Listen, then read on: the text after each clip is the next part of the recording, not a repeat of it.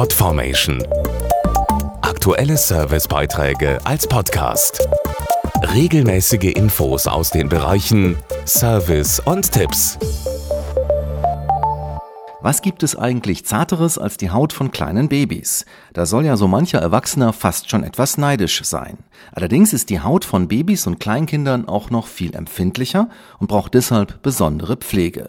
Worauf Eltern hier achten sollten, hier die Tipps. Im Vergleich zur Haut Erwachsener fehlt der empfindlichen Babyhaut vor allem eins, erklärt Hautarzt Dr. Dr. Gerald Rehor. Bei Säuglingen ist die sogenannte Barrierefunktion der Haut noch nicht vollständig entwickelt.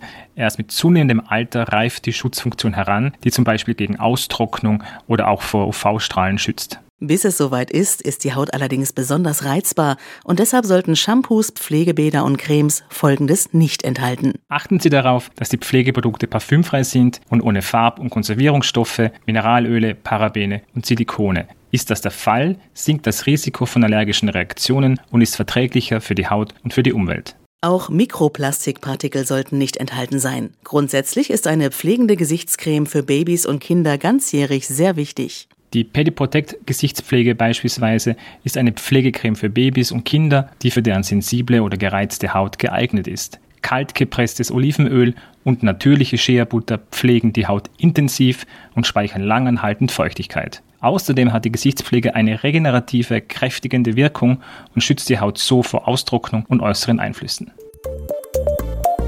Podformation.de Aktuelle Servicebeiträge als Podcast.